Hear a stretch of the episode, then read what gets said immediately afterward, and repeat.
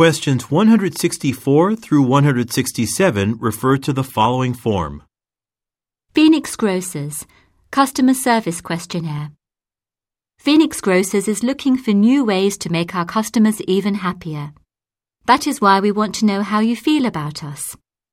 Please take a moment to rate each statement in the list on a scale of 1 to 4 where 1 equals strongly agree, 2 equals agree, 3 equals disagree, and 4 equals strongly disagree.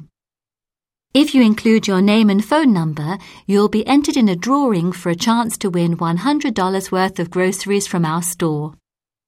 Name Shania Winston. Phone 555 3857.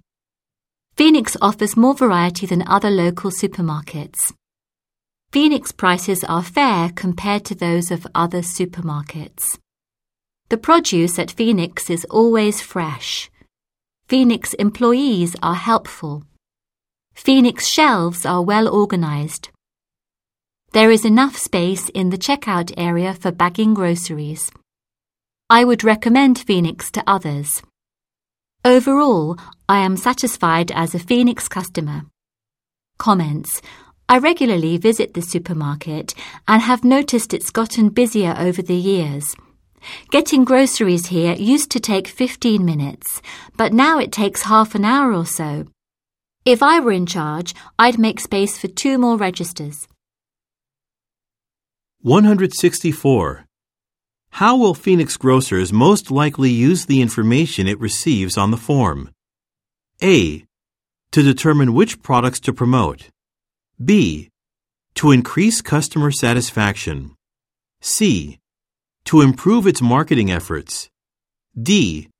To identify hard-working employees. 165. What does Ms. Winston indicate on the form? A. The selection of products is poor. B. Some vegetables are usually sold out. C. More shelves should be installed. D. There is not enough space in an area. 166. What can be inferred about Ms. Winston? A. She walks 15 minutes to the store every day. B. She feels that more cashiers are needed. C. She decided not to participate in a drawing. D. She prefers to shop at other stores.